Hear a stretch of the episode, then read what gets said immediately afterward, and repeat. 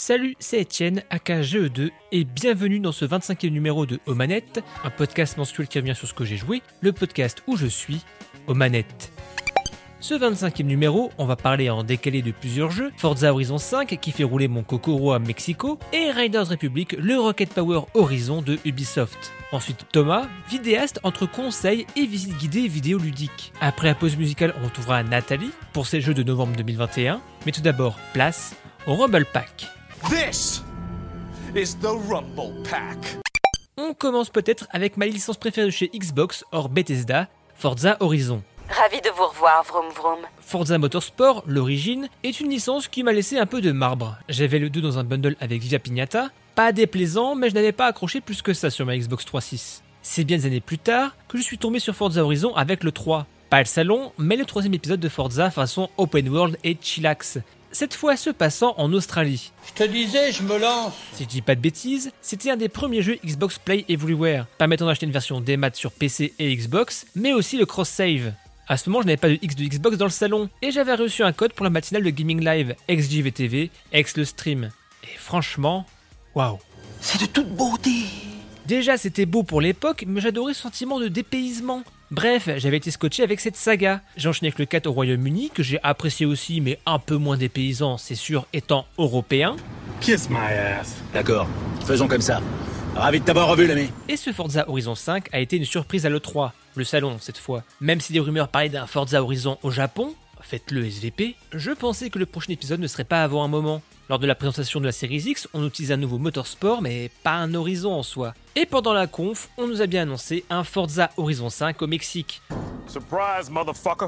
Nouveau lieu, nouveau festival, ce FH5 met les bouchées doubles sur les mises en scène, plus scénarisées, plus cringe aussi dans les dialogues, mais veut mettre plus d'aventure sous le capot, explorer des temples, gravir un volcan, ou faire la course avec des jet skis, ça veut faire voyager au Mexique. Mon regret, c'est qu'hormis ça, pas de grosses nouveautés dans l'absolu.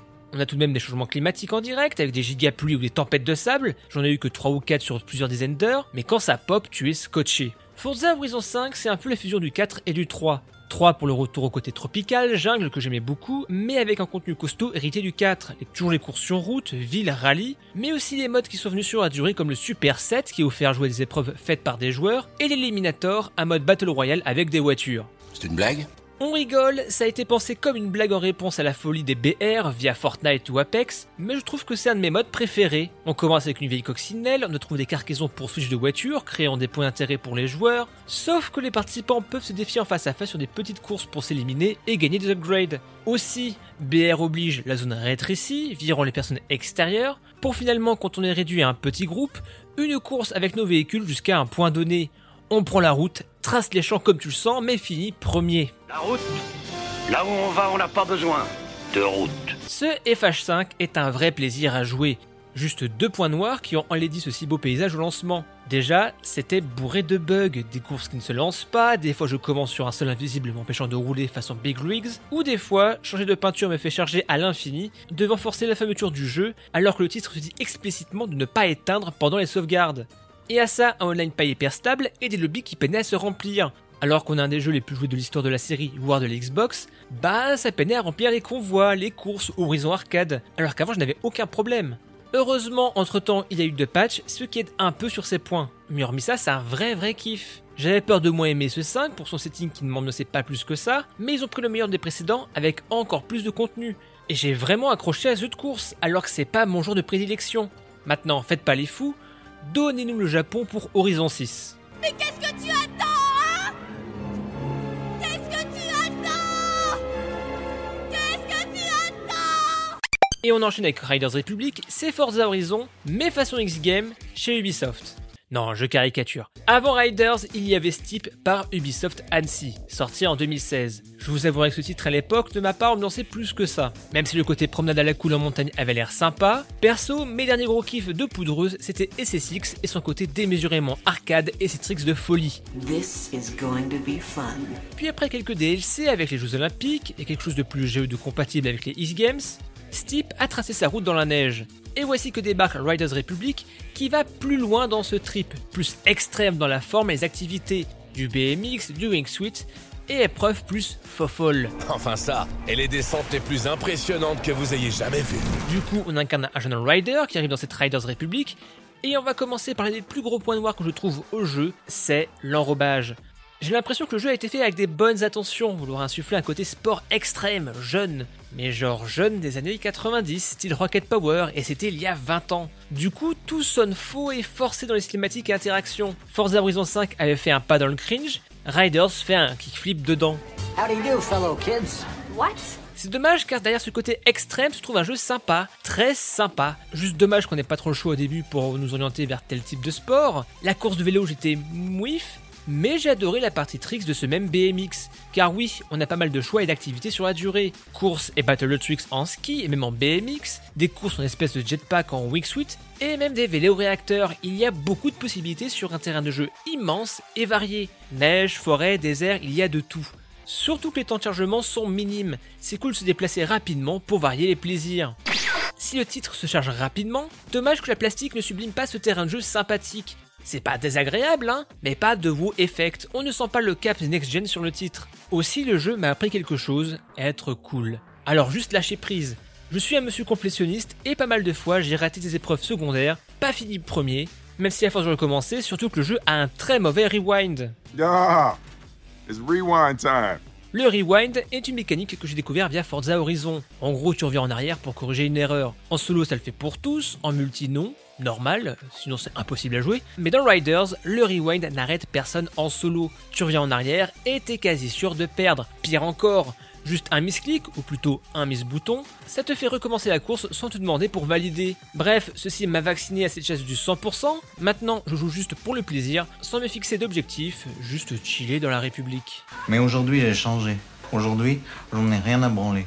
On peut aussi faire des expéditions à plusieurs, surtout qu'il y a le crossplay. Du multi, en veux-tu, en voilà, avec par exemple les courses à plein, les mass race, qui n'ont pas été ma tasse de thé. L'idée d'une course à mass riders est cool sur le papier, mais il y a de la physique.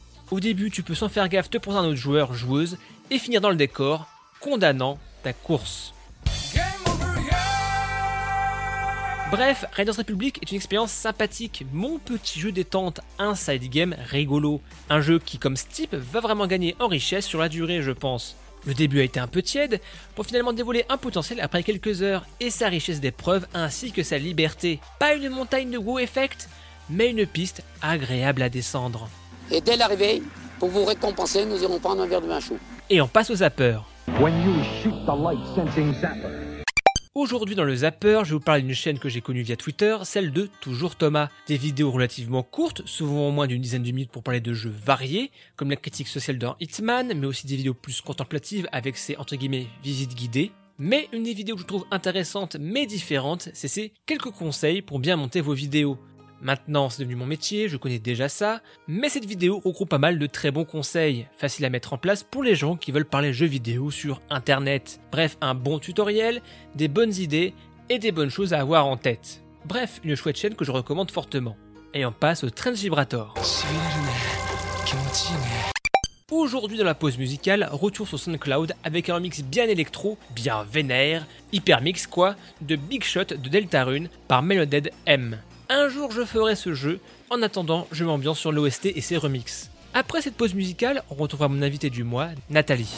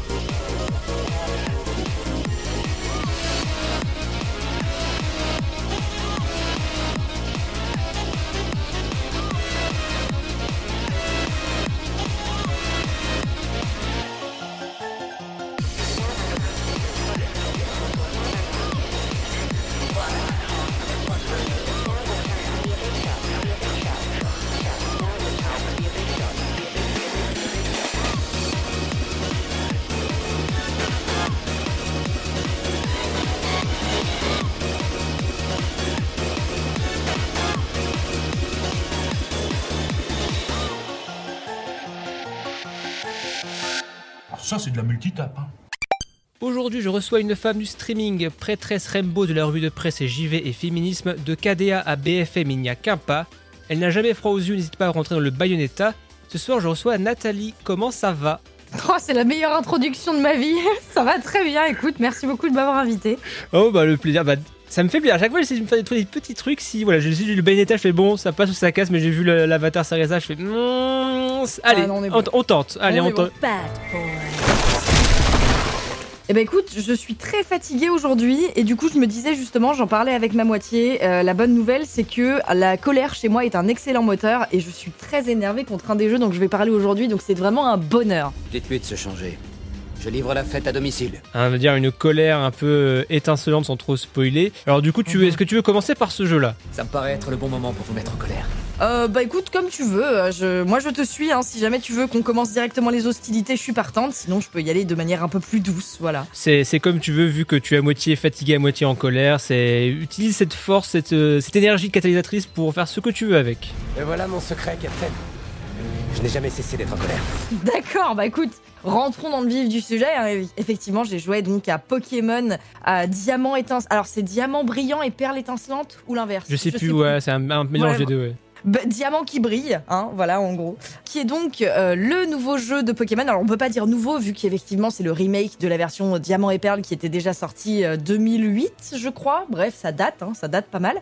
Je suis vieux. Et euh, bah du coup, écoute, ce remake, déjà quand je voyais les trailers, ça me faisait un peu peur. Je sais pas si t'avais vu les screenshots qu'on pouvait voir à droite à gauche, les screenshots promotionnels. Ouais. Bah, en fait, si au début je me disais c'est un peu lisse, mais je me dis est-ce qu'on pourrait pas avoir un peu de magie à Link's Awakening qui était un peu le même style, un peu chibi, un peu figurine. Et plus on voyait, plus j'étais en mode, ouais, moyen. Moyen pour rester poli, quoi.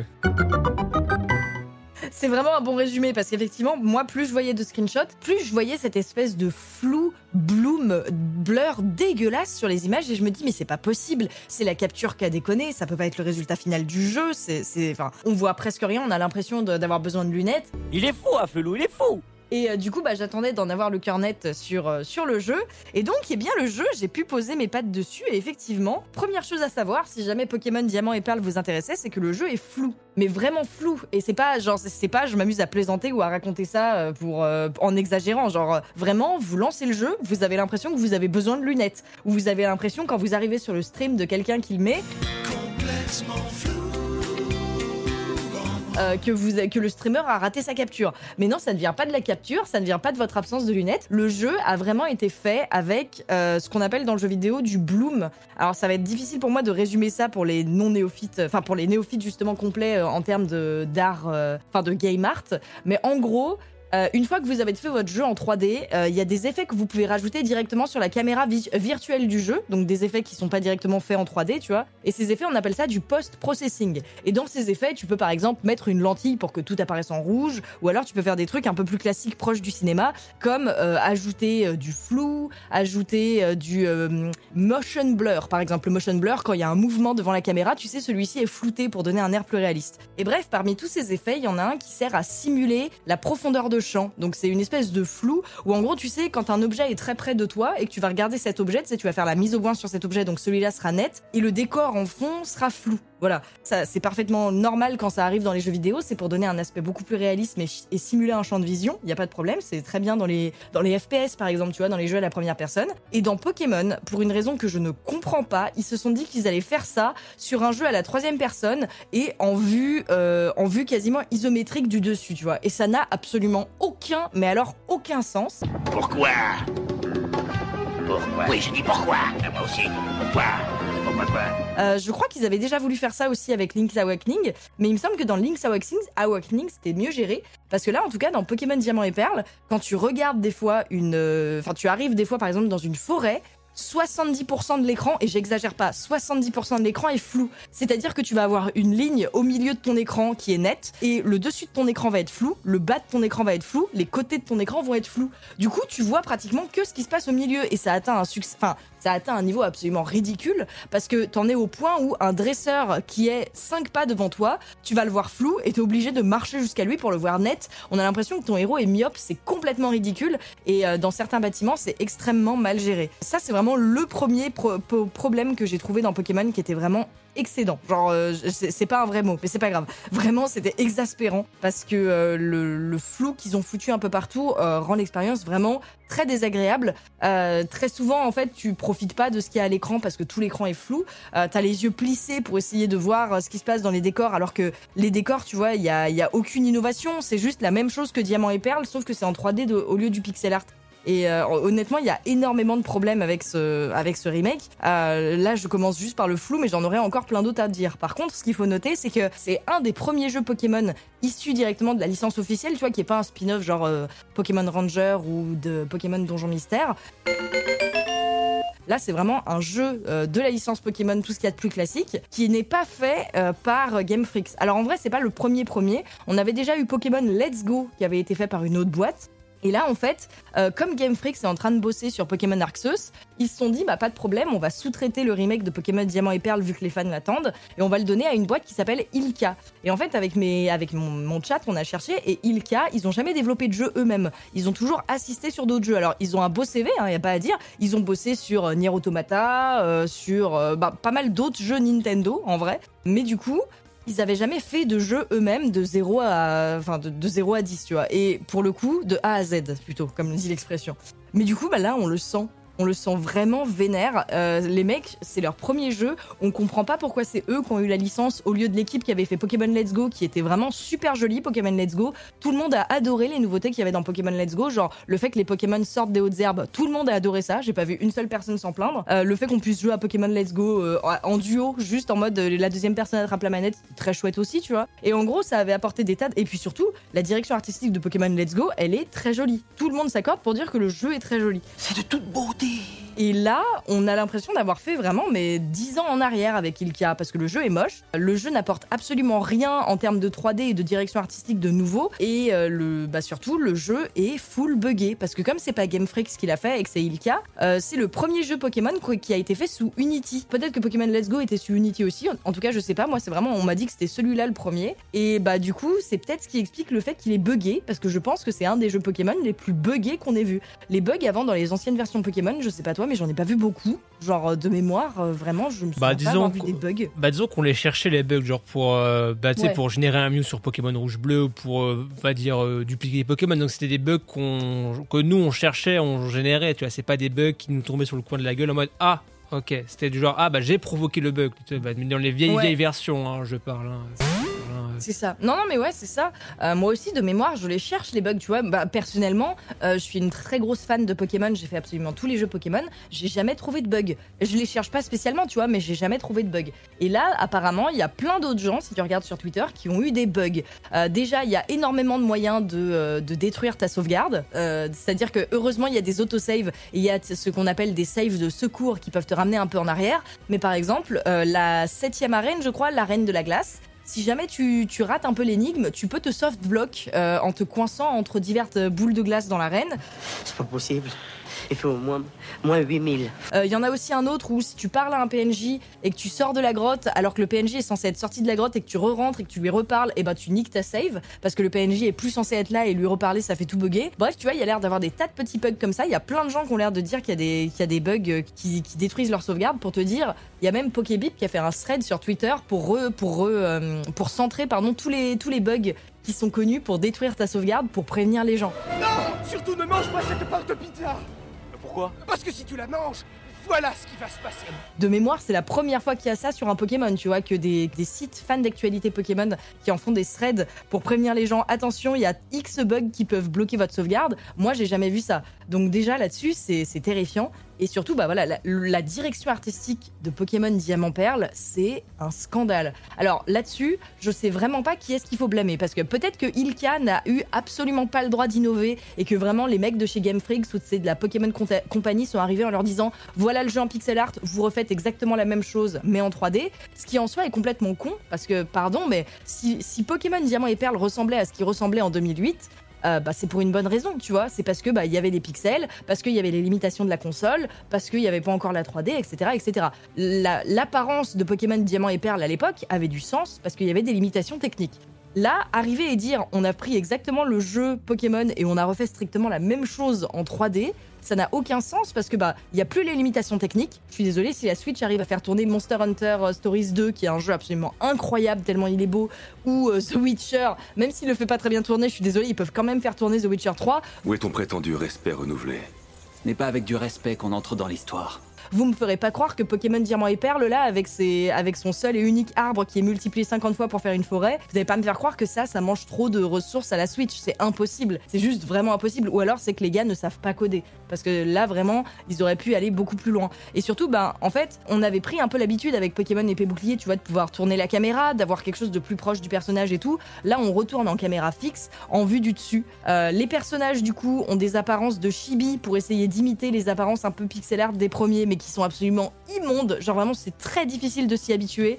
Autant je sais que le Pokémon ça va de pair avec le style mignon, mais là le style chibi c'est vraiment too much parce que vraiment t'as l'impression de jouer à My Sims ou à un vieux jeu mobile euh, vraiment trop poussé, tu vois. Et euh, du coup on pourrait se dire bon bah à la limite pendant les combats au moins la 3D elle doit apporter quelque chose et vraiment faire un changement, mais non même pas, même pendant les combats en fait il y a encore ce flou et ce bloom qui revient. Donc le flou c'est vraiment l'idée que bah, l'image va être floue et le bloom c'est cette idée que toutes les couleurs vont un peu baver, tu vois, genre comme si toutes les couleurs émettaient de la lumière et du coup t'as jamais de forme nette. Toutes les formes sont un petit peu floues, genre leur contour dégouline un peu de lumière. C'est extrêmement désagréable. Comme j'avais dit, t'as l'impression que t'as pas mis tes lunettes ou qu'il y a quelque chose devant ton écran ou quoi. Qui a vu Vera? Tout ça, tout ce que je te dis, ça pourrait être ok si ça avait été un, un studio indépendant, euh, une petite équipe d'une dizaine de personnes. J'aurais absolument pas craché dessus, tu vois. Au contraire, je les aurais encouragés à fond parce que si ça avait été un studio indépendant d'une dizaine de personnes, ça aurait été très impressionnant. Ce n'est pas un studio indépendant d'une dizaine de personnes et on parle de la licence vidéoludique la plus lucrative au monde. Du coup, là, il y a quand même un aspect un peu amer en bouche parce que bah que la boîte qui se fait le plus de thunes probablement sur euh, sur cette licence nous arrive en nous disant bah voilà, on a fait un remake dans lequel on n'a absolument pas innové en termes de graphisme ou en termes de, gameplay. Pire encore, on a rendu quelque chose d'extrêmement moche, on a rendu quelque chose de buggé et on a rendu quelque chose qui n'a presque euh, aucun ajout et aucune amélioration par rapport à la, à la version de base. Euh, la pilule devient extrêmement difficile à attraper, à avaler, pardon. Et euh, vraiment, genre, incompréhensible. Vraiment pas de. Enfin, si, la seule explication que je vois, c'est qu'ils ont voulu euh, faire un truc euh, tout rocher. Ils ont juste voulu pouvoir euh, grab l'argent là où ils pouvaient. Et le problème, c'est que ça commence à se voir, en fait, qu'ils veulent faire le strict minimum des efforts parce qu'ils savent que ça va se vendre quoi qu'il arrive. Et en tout cas, bah, c'est la première année de ma vie où je vais pas acheter un, un jeu Pokémon. Des fois, pour te dire, je les achetais même deux fois, tu vois. Je faisais partie de ces pigeons qui achetaient la version épée et bouclier, tu vois. Je l'ai fait. Euh, ça, avant, j'aimais tellement les Pokémon que ça me dérangeait pas de faire ça. Comme ça, je faisais une version en live et la deuxième version, je me la faisais pour moi dans mon coin. Et là, celui-là, j'arrive même pas à le finir. Devoir aller le streamer, c'est une épreuve parce que vraiment, ça me fait mal aux yeux, le flou me fait mal à la tête, il est moche et juste, bah, c'est énervant en permanence de me dire, bah voilà, euh, les mecs, ils ont une thune monumentale qui brasse tous les ans avec cette licence et voilà ce qu'ils nous offrent comme jeu vidéo, quoi. Voilà ce qu'ils ont réussi à nous pondre euh, euh, après que tant de fans leur aient demandé ça. Vraiment, c'est c'est rageant. Non, mais surtout que moi j'attendais un peu. Enfin, tu sais, un peu de plus. Le seul truc qui a, a ajouté, je pense, qui m'intéressait, c'était les souterrains, mais c'était juste pour avoir la même chose, mais les souterrains. Bon, bah, je pense que je vais passer en espérant une, version platine vraiment améliorée, mais j'y crois, j'y crois zéro. J'y crois zéro. Arceus, j'attends de voir ce que ça donne, parce que même si la- la- l'approche un peu différente a l'air sympa, le côté pas de côté, j'attends de voir la technique euh, derrière. Mais bon, Ouais. on verra Ouais. bien, et peut-être qu'il y aura une remise en cause à un moment. C'est vrai que Game Freak, même épée et bouclier, c'était sympa, mais c'était pas. C'était pas le. le- le- hum, techniquement, c'était pas le haut du panier, on va dire. Ouais. Et pourtant, épée bouclier, euh, c'est déjà là où il y a eu une commencée de. Les fans ont commencé à être un peu énervés avec épée bouclier parce que autant en termes de direction artistique, ça allait beaucoup mieux. En tout cas, je trouvais, même si techniquement, je suis d'accord pour dire que c'était très loin d'être impressionnant. Au moins, la direction artistique était pas mal. Tu vois, au moins le jeu avait le mérite d'être à peu près joli par moment. Ou en tout cas, il savait où il voulait aller. Mais euh, effectivement, le coup de non, désolé, on peut pas mettre tous les Pokémon dans le Pokédex. euh, bon, à la limite, mais quand ensuite ils te sortent un DLC où ils ont pu rajouter des Pokémon qu'ils avaient pas pu mettre dans le Pokédex, là c'est vraiment se foutre de la gueule du monde par contre. Bah ok, vous la sortez d'où la place les mecs Euh, Magiquement, le DLC ça fait que c'est bon, il y a de la place qui est apparue de nulle part. Bref, c'est voilà, c'était extrêmement enrageant. Mais du coup, comme tu l'as dit, Pokémon Arceus, moi je, regarde les trailers et je me dis mais mon dieu quoi. Déjà en termes de direction artistique, là aussi c'est moche, c'est moins moche que Diamant, mais c'est quand même très moche. Je comprends pas pourquoi, je comprends pas comment ils passent de Pokémon épée bouclier à Légende Arceus. Il y a vraiment, tu sens qu'il y a une volonté de faire quelque chose de beau. mais c'est juste terriblement moche. On a l'impression d'être revenu à des graphismes de PS2 en fait. Euh, ils ont, enfin je sais pas, euh, les textures ont l'air floues et euh, le pire c'est que dans certains des trailers qui nous montrent, tu sais, les Pokémon ont l'air d'être animés en deux frames, c'est assez terrifiant. Donc pareil, je vais être extrêmement méfiante, mais là pour l'instant je suis extrêmement déçue de ce que fait Game Freaks et vraiment la licence Pokémon, normalement je suis super Yankee, mais là je vais être ultra méfiante et je vais vraiment y aller à reculons, je pense. Alors du coup, autre licence un peu de cœur, enfin c'est League of Legends mais pas de côté. C'est un peu euh, le Pokémon Rangers de, League of Legends, si on veut. C'est vrai.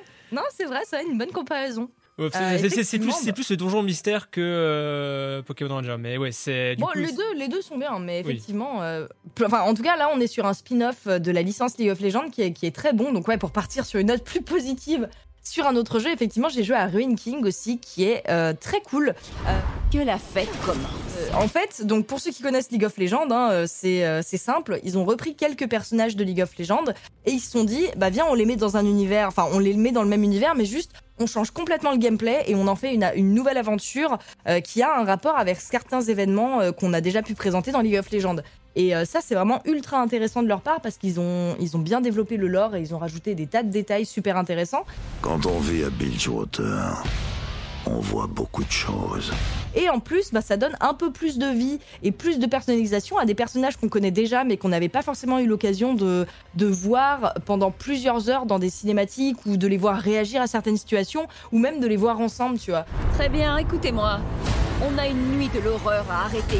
Et euh, ça, c'est vraiment un ajout qui est ultra intéressant. Parce que dans League of Legends, en fait, si tu veux, le problème, c'est que le lore, euh, l'histoire des personnages, une fois qu'elle est écrite, bah, elle est figée. Parce que League of Legends, ça n'avance pas, tu vois, c'est pas une histoire qui bouge. Il y a des événements de temps en temps qui sont mis pour ajouter quelques détails, mais globalement, ça reste fixe. Et là, en fait, avec Ruin King, on a enfin l'impression d'avoir une histoire un peu qui, qui va de l'avant et qui rajoute des trucs. Et c'est super intéressant. On se retrouve avec Yasuo qui accompagne Harry, qui sont deux personnages qui viennent de la même région, mais qui s'étaient jamais forcément croisés avant. Et là, ils se croisent enfin et ils peuvent se parler et interagir ensemble. Je ne faillirai pas cette fois. Pas encore. Leur caractère s'entrechoque et tout, c'est super cool. D'ailleurs, même pour le développement du caractère des personnages, tu vois, euh, dans League of Legends, la seule façon de développer le caractère d'un personnage, c'est juste bah, les phrases qu'il va dire en se battant. Tu vois, c'est quand même assez limité. Ou alors, c'est la biographie qu'on va leur écrire derrière et qu'il faut que tu ailles te taper si tu veux vraiment en apprendre plus sur eux. Et là, on a enfin un moyen de découvrir l'histoire et le caractère des personnages. L'heure est venue pour la vérité de faire surface. Euh, avec euh, justement le jeu Ruin King. Et ça, c'est un ajout qui est ultra bienvenu parce que ça rend les personnages encore plus attachants et euh, ça les rend des fois encore plus classe. Et le fait de les voir interagir avec des personnages avec lesquels on les a jamais interagi avant, ça ajoute encore plus de la richesse au lore. Et du coup, voilà, pour moi, Ruin King, Ruin King pardon, Ruined King. Putain, j'y suis arrivé. D'accord, faisons comme ça. Euh, c'est vraiment une super bonne surprise parce que euh, ajouter un peu des histoires euh, en plus aux personnages, c'est ultra bienvenu. Moi, j'adore les histoires. C'est vraiment le truc qui me passionne le plus dans les jeux vidéo. Quand on me raconte une bonne histoire et qu'on me développe des bons personnages, je suis ultra heureuse, même si le gameplay, c'est globalement de, je sais pas moi, de courir dans une forêt, tu vois. Mais là, pour le coup, c'est vraiment bien fait. Et du coup, le jeu a été fait par ceux qui avaient fait Battle Chaser. Euh, Battle Chaser, c'est un jeu qui est pas forcément extrêmement connu, mais en tout cas, l'artiste qui est derrière le jeu de Battle Chaser, c'était celui qui avait fait euh, tous les designs de Darksider. Depuis la nuit des temps, les armées des cieux et des enfers se livraient une guerre sans fin. Et Darksider avait été euh, souvent extrêmement euh, porté haut euh, niveau critique. Tu sais, genre les gens avaient beaucoup aimé en fait l'art, la direction artistique des Darksiders. Et du coup, voilà, voir cet artiste partir sur d'autres licences, ça faisait un peu plaisir. Battle Chaser était un jeu qui était vraiment très beau et qui, à l'époque, en tout cas, a marqué beaucoup de gens parce que bah, ses graphismes étaient vraiment assez étourdissants. Et malheureusement, dans Ruin King, c'est pas aussi beau que Battle Chaser. On sent que Ruin King a été fait un peu pas à la va-vite, tu vois, on peut pas dire ça, mais on sent que ça a été fait rapidement et euh, que du coup, il n'y a pas eu autant d'attention sur les détails, sur les textures et sur les modèles 3D. C'est un petit peu dommage. Le jeu est quand même pas trop, pas moche, tu vois, il est quand même assez beau, mais il est pas aussi beau que ce qu'il pourrait être. Il est pas aussi beau que Battle Chaser alors qu'il est sorti après, tu vois, par exemple. Du coup, c'est un truc que j'ai trouvé un petit peu dommage, même si le jeu est quand même, euh, voilà, faut lui rendre honneur, hein, il est quand même mille fois plus beau que Pokémon Diamant, par exemple. Donc tout va bien. Euh, et du coup, le jeu est vraiment beau et l'histoire est très cool. Euh, on suit donc Ilaoi, Brome, Yasuo, Harry, euh, Miss Fortune et Pike qui sont donc voilà, bah, pour ceux qui connaissent League of Legends, les noms vont, leur parler assez vite. Et donc on suit tous ces personnages-là qui se battent contre la brume noire et l'histoire de Viego. Donc ça, c'est des événements qu'on a pu voir directement dans League of Legends, qui, seraient, honnêtement trop durs à résumer. Mais du coup, euh, on, a un peu plus de détails sur cette histoire, en fait, sur l'origine de cette histoire qui donnera ensuite l'événement qu'on a connu dans League of Legends. Euh, ça ajoute des détails au perso. Le gameplay est ultra chouette. C'est vraiment un gameplay de RPG tour par tour, euh, avec pas mal d'actions, pas mal de difficultés, euh, pas mal de combos aussi. Tous les personnages sont assez stylés. Il y a euh, l'idée du healer, du tank et du DPS, mais euh, avec des, des, petites subtilités. Tu peux avoir, enfin, tu peux avoir de la mana qui est générée par des attaques simples. C'est de la mana temporaire en fait, qui fait que tu peux enchaîner plein de combats sans avoir besoin de faire des allers-retours à l'auberge et tout. Bref, vraiment, le gameplay du jeu est ultra plaisant. Euh, les personnages sont très chouettes, l'univers est très chouette.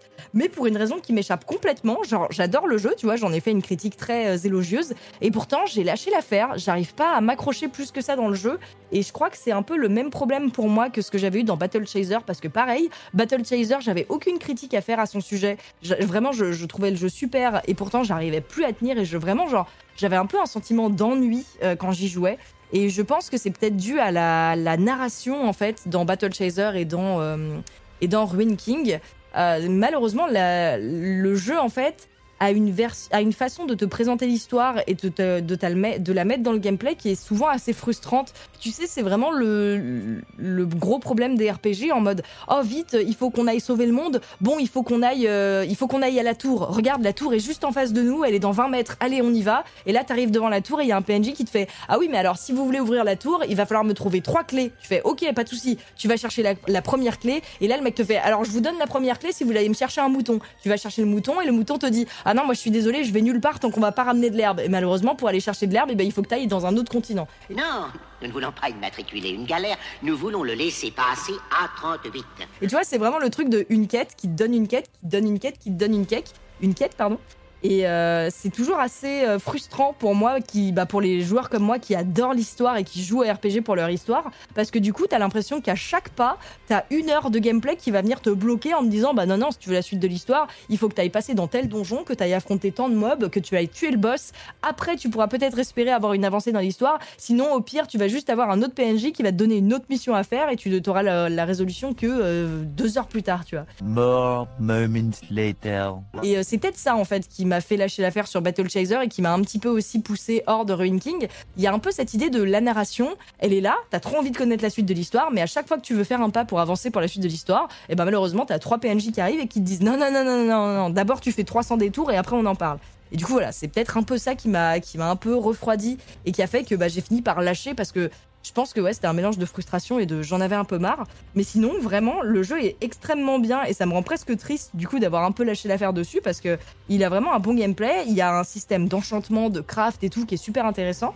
Et du coup, bah voilà, il a plein de qualités, mais du coup, euh, malheureusement, il a aussi euh, ce défaut-là qui personnellement m'a un peu poussé euh, vers la sortie. La déesse nous a-t-elle abandonnés?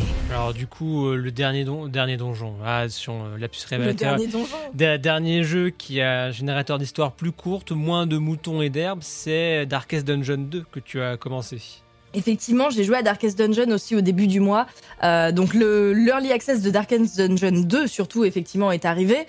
Euh, ça, ça c'était le jeu un peu qu'on attendait comme le Messi parce que Darkest Dungeon 1, il a marqué tellement d'esprit. Euh, il a eu tellement de, de, de copies, on va dire, euh, tellement il était euh, assez incroyable avec sa difficulté et tout. Euh, et ben écoute, j'ai beaucoup aimé Darkest Dungeon 2, en tout cas le l'early access qu'on en a. Euh, il manque encore énormément de choses, mais vraiment j'étais là pour l'early access de Darkest Dungeon 1 et du coup euh, je vois le progrès qui a été fait entre le moment de sa sortie en early access et le moment de sa release. Et pour l'instant, bah, je peux te dire que l'early access de Darkest Dungeon 2, elle présage du très bon. Enfin, en tout cas, personnellement, j'ai trouvé que c'était du très bon euh, parce que vraiment il y avait euh, il y avait un peu tout qui était mis en place. Maintenant, le fait qu'on ait un chariot qui se déplace en 3D dans la map, euh, que qu'on ait vraiment tout qui soit fait en 3D d'ailleurs. Là, tu vois, c'est une vraie utilisation intéressante de la 3D, contrairement à Pokémon, euh, que je vais enfoncer pendant tout ce podcast. J'en ai rien à faire. Mais pourquoi est-il aussi méchant? Euh, là, au moins, la 3D, tu vois, c'est pas juste on refait strictement la même chose euh, avec la 3D que la 2D. Il y a une idée de on va utiliser la 3D pour magnifier la 2D qu'on avait déjà. Donc ça vient magnifier les éclairages, ça vient renforcer un peu les textures et les détails sur les personnages, même si tout est tout reprend un peu euh, l'esthétique du premier. Euh, qui était en 2D alors que là on est passé en 3D, bah là il y a quand même une utilisation de la 3D. Tu vois, on se déplace en 3D sur une map. Euh, tout ce qui est éclairage et effets sont faits en 3D, euh, mais il y a quand même une, une vraie euh, à la 2D qu'on avait avant et vraiment c'est ultra plaisant. Le gameplay est toujours aussi cool, même s'il y a eu des petites subtilités. Euh, J'ai l'impression que euh, l'équilibrage est encore assez compliqué, mais alors équilibrer un jeu comme Darkest Dungeon, qui est fait pour être difficile, bah c'est complexe. Euh, Il y a pas mal de choses à débloquer. Ils ont voulu partir sur un aspect un poil plus roguelike, euh, qui du coup pour l'instant me, me laisse un petit peu dubitative, parce que des fois il y a des trucs qui du coup bah roguelike oblige, comme tu joues avec le hasard, il y a des trucs que tu peux pas trop contrôler mais qui te sont demandés, tu vois, genre le jeu a un petit système de quêtes. Euh, des fois dans les quêtes c'est euh, ne faites jamais tomber votre torche en dessous de 40%.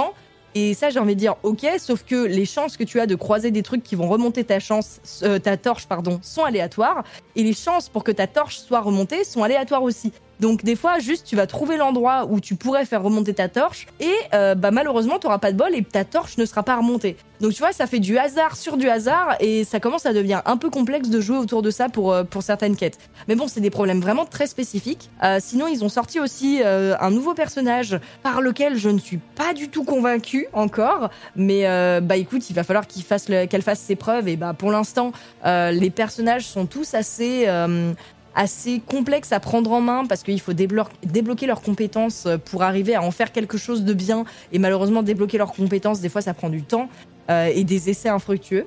Mais euh, sinon, écoute, je pense que le jeu a vraiment un potentiel assez cool. J'ai vraiment hâte de voir comment ils vont le développer. J'ai hâte de les voir ajouter des personnages, équilibrer un peu le tout. Et je pense qu'il y a moyen que ce soit la même claque que Darkest Dungeon 1 à sa sortie, quoi. When you are ready, this rutted roadway will finally take you home.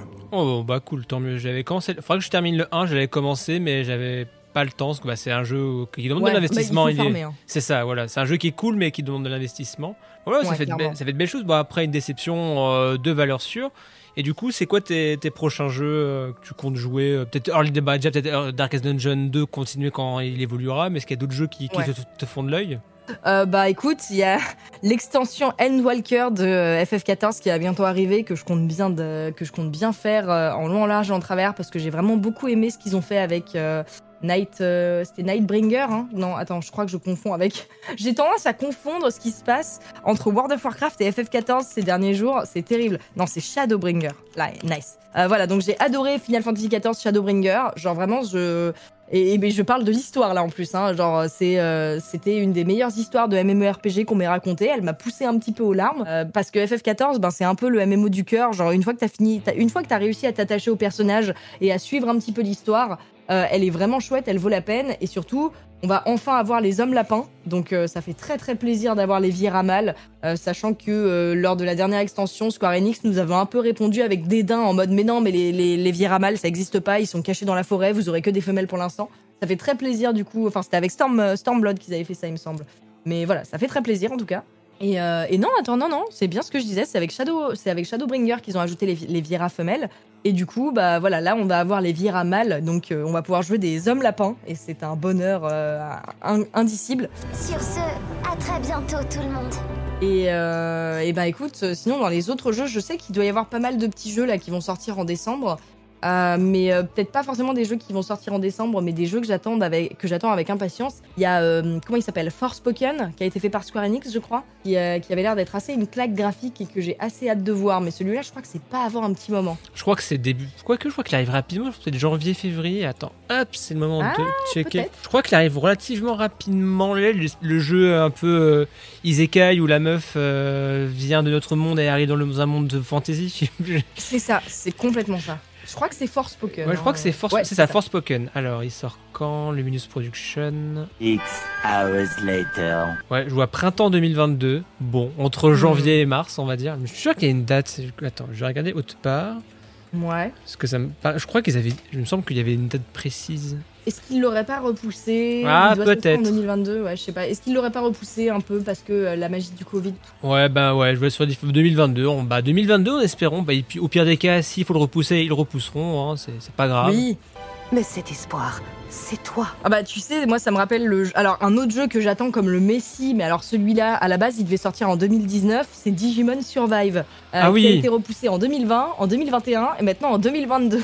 Je peux te dire que lui aussi quand il va sortir, je vais je vais pas le lâcher. Euh, et du coup effectivement autant qu'ils les repoussent, euh, qu'ils évitent de trop cruncher leur, leur employé et qu'ils arrivent à le sortir une fois qu'ils en sont fiers. Clairement ce sera beaucoup plus intéressant. Ouais, bah, en tout cas, ça fait pas mal de jeux, bah, du coup, pas mal d'histoires, pas mal de RPG. Comme tu disais, c'est ton truc, c'est les Ouais. histoires et les RPG, souvent, c'est des fortes histoires. Donc, Mhm. bah, en tout cas, euh, garde cette colère hein, pour euh, garder la pêche, j'ai envie de te dire. Ah clairement, bah là tu vois, je suis, je suis requinquée, là j'ai plus mal parlé de Pokémon Diamant qui est quand même un peu scandaleux, ça va tout de suite beaucoup mieux. hein. Quand même, essayer de te reposer malgré la colère et bon courage pour la suite. Merci beaucoup. Bonne soirée. Bonne soirée. Et on passe au Super Scope. Voici le Super Scope 6. Pour le Super Scope, on va voir super large. Je préfère prendre un peu de repos pour moi et ma famille pour bien reprendre en février. Alors du coup, qu'est-ce qu'il y a? Pas mal de jeux m'intéressent. Dynasty Warriors 9, Empires, à voir si le nouveau vieux Musso peut être aussi costaud que le dernier Samurai Warriors. Elden Ring, les sorties que j'attends le plus en ce commencement de 2022, même si c'est Dark Souls avec une moustache en open world, et ben let's go. Et aussi Horizon Forbidden West, la première grosse sortie pour Sony en 2022. Merci d'avoir suivi ce 25e numéro de Omanette, un podcast produit par Club Katsu. Désolé pour le décalage, il fallait prendre un peu de temps cette fois-ci. Merci à mon invité Nathalie, que vous pourrez trouver sur Twitter, sur Twitch. Merci d'avoir écouté ce podcast. Au passage, vous pouvez soutenir ce dernier, n'hésitez pas à le partager sur vos réseaux favoris, mettez vos plus belles 5 étoiles sur iTunes ou de participer à notre Patreon. On se retrouve le mois prochain dans un prochain épisode. Allez, à plus dans le stage bonus.